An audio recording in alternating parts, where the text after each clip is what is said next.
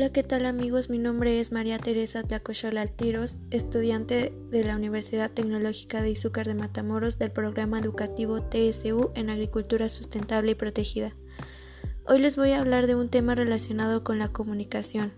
Sabemos que tener una buena comunicación es importante para poder sobrellevar cualquier tipo de relación social y que ésta se puede ver afectada por diversos factores y en esta ocasión nos enfocaremos en lo siguiente. Díganme quién no ha tenido dificultades en el momento de dar una charla, presentar un examen oral, una entrevista de trabajo o simplemente cuando quieren expresar su desacuerdo delante de un grupo y se sienten incómodos.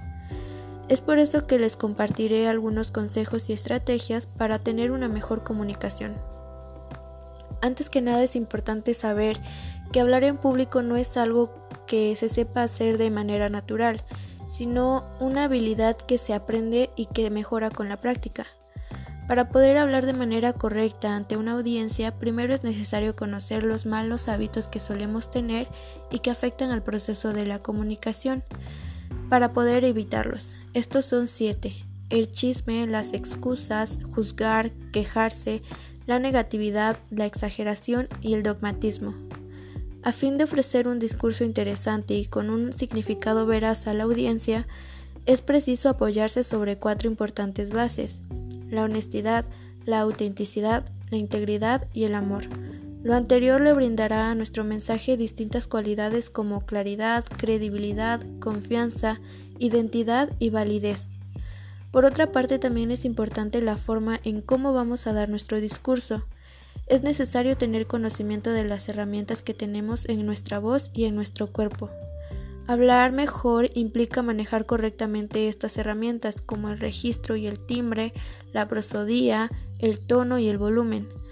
Mejorar el habla es mejorar la expresividad y la claridad de la propia voz. A su vez, no se trata solamente de expresarse bien, sino también de mostrarse seguros y con confianza. Nuestro comportamiento no verbal es el que mayor información transmite, puesto que determina qué piensan los demás de nosotros.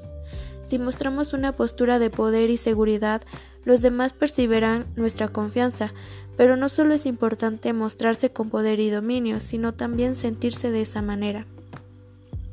Las expresiones no verbales determinan cómo te ven los demás y pueden determinar cómo te ves a ti mismo. Nuestro cuerpo puede hacer cambiar a nuestra mente.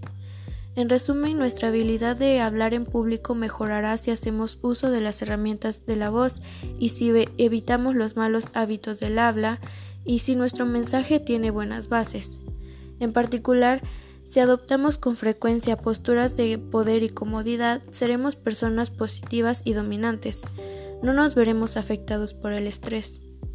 Estos pequeños cambios pueden llegar a ser tan grandes hasta el punto de transformarnos y formar parte de nuestra identidad. Tener seguridad en lo que somos, lo que mostramos y lo que decimos es la mejor manera de comunicarnos, y para lograrlo solo se necesita tiempo y práctica. Espero que esta información haya sido de tu agrado y sobre todo que te sirva de ayuda. Gracias por escucharme. Hasta luego.